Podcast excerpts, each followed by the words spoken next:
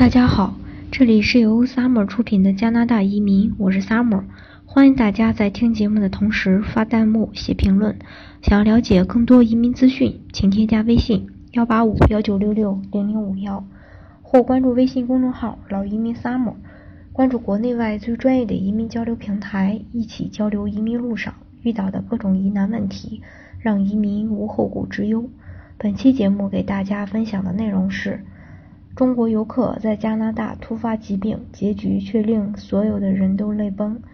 相信大家肯定还记得，不久前一名华裔女童患上脑肿瘤，由于本地的医生不给她动手术，她的母亲将她带回北京治疗。事后呢，该女童希望安省医保这个医疗保健计划报销费用。却遭到拒绝，而医生拒绝手术的原因竟是当时女童的病情不适合做手术，也就是说女童的病情构不成危急的条款，因此 OHRP 拒绝报销。这个新闻一出呢，立马引起轩然大波，许多人开始借机吐槽加拿大的医疗问题。但是呢，最近又出现的一则事件，则让所有的人泪崩。无论是来加拿大的游客，还是过来探亲或帮忙照顾小孩的父母，本来呢都应该买一份旅游保险，因为呢他们并没有办法享受加拿大各省的医疗保健保险计划，而在突发疾病或者意外出现意外的情况下呢，不管是住院费还是手术费，都会是一个很吓人的数字，因为我们知道国外看病是非常贵的。这两天呢。国内的朋友呢都在刷罗一笑，你给我站住这篇催泪的文章，甚至呢还有朋友表示敢转不敢看的，结果没多久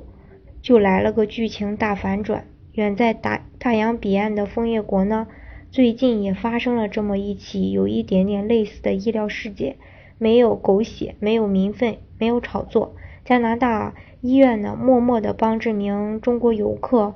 呃，免去了十万元的这个医疗费。嗯，我查了一下呢，有几家当地的华人媒体报道了这件事儿，而主流媒体一个字儿都没提。明报致电该医院，想要多了解一些情况的时候呢，院方甚至拒绝做出了评论，原因是原因呢是想要保护病人的隐私。故事呢其实是这样的：李阳来自大连，十一月八日和母亲一起来到加拿大自助游。据报道呢，他在出发之前呢就已经开始有感冒、头疼的症状，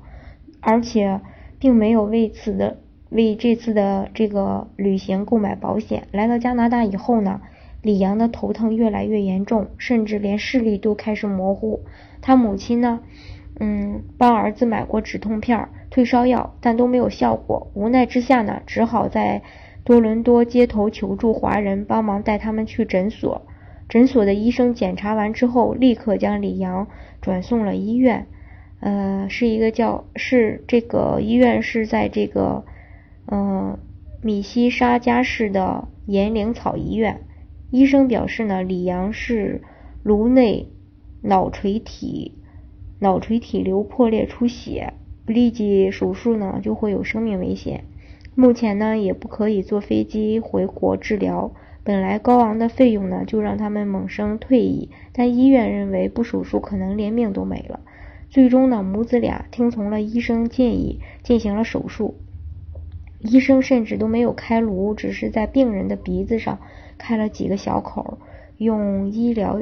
这个医疗仪器摘摘除了这个李阳颅内的一个拳头大小的肿瘤，尽管只在医院住了四五天，但总费用呢已经达到了十万加元，其中包含了手术费呀、住院费呀和其他各种各样的费用。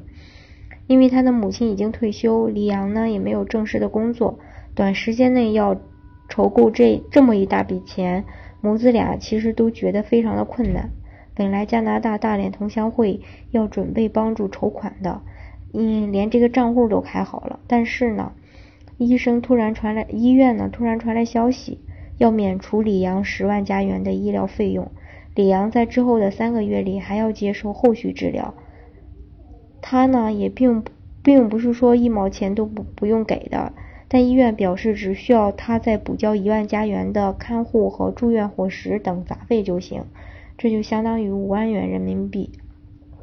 命是别嗯，这个命呢保住了，还体贴的免除了患者的费用。加拿大医院呢，这一次是值得我们为他点赞的。对于李阳来说呢，他无疑是个幸运的人。